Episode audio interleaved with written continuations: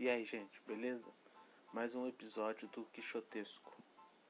Aqui é o professor Sanger, eu falo de Valença, estado do Rio de Janeiro. Se você está ouvindo isso, você faz parte da resistência. No, no episódio de hoje, gente, eu quero falar, seguindo aquela série sobre eleições 2018, eu quero falar hoje sobre o Joaquim Barbosa, que está despontando aí nas pesquisas houve a pesquisa Datafolha e ele estava lá com os 10% de popularidade dele. E muitas pessoas estão agora imaginando o que, que o Joaquim Barbosa pensa de várias coisas. E em muitas análises ele está sendo visto como Frankenstein da política. Como assim?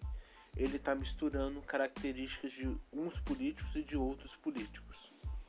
Por exemplo, ele ele está ele tá é, misturando características das pessoas que votam no Lula, isto é, daquela pessoa humilde que quer manter os direitos sociais, exemplo, Bolsa Família, aumentar o direito das pessoas, aquele negócio da infância humilde que vai se superando, o, jo o Joaquim Barbosa tem esse perfil. Ele também está misturando, junto com isso, uma agenda econômica liberal que o aproxima muito dos eleitores do Geraldo Alckmin, que a gente falou ontem é, na questão pessoal, que é aí que tá, ele, como vocês sabem, ele já foi ministro do Supremo Tribunal Federal e ele é uma pessoa de cabeça muito quente.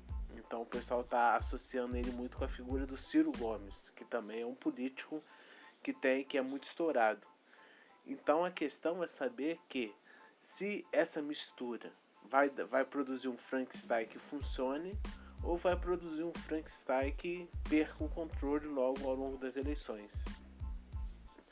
É, a questão é que o Joaquim Barbosa se filiou ao PSB, Partido Socialista Brasileiro, e já na primeira pesquisa ele já demonstra ter um potencial de voto muito grande.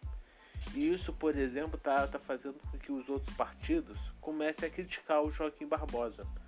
Um, uma curiosidade muito engraçada é que o, até mesmo o Bolsonaro está criticando Joaquim Barbosa no sentido de que o Bolsonaro está cobrando um programa político do Joaquim Barbosa, o que não deixa de ser uma coisa muito engraçada, já que ninguém sabe muito o programa político do Bolsonaro, além dos memes e das frases feitas.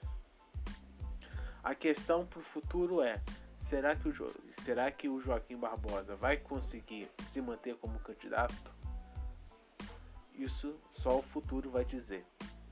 Abraço, turma. Até a próxima.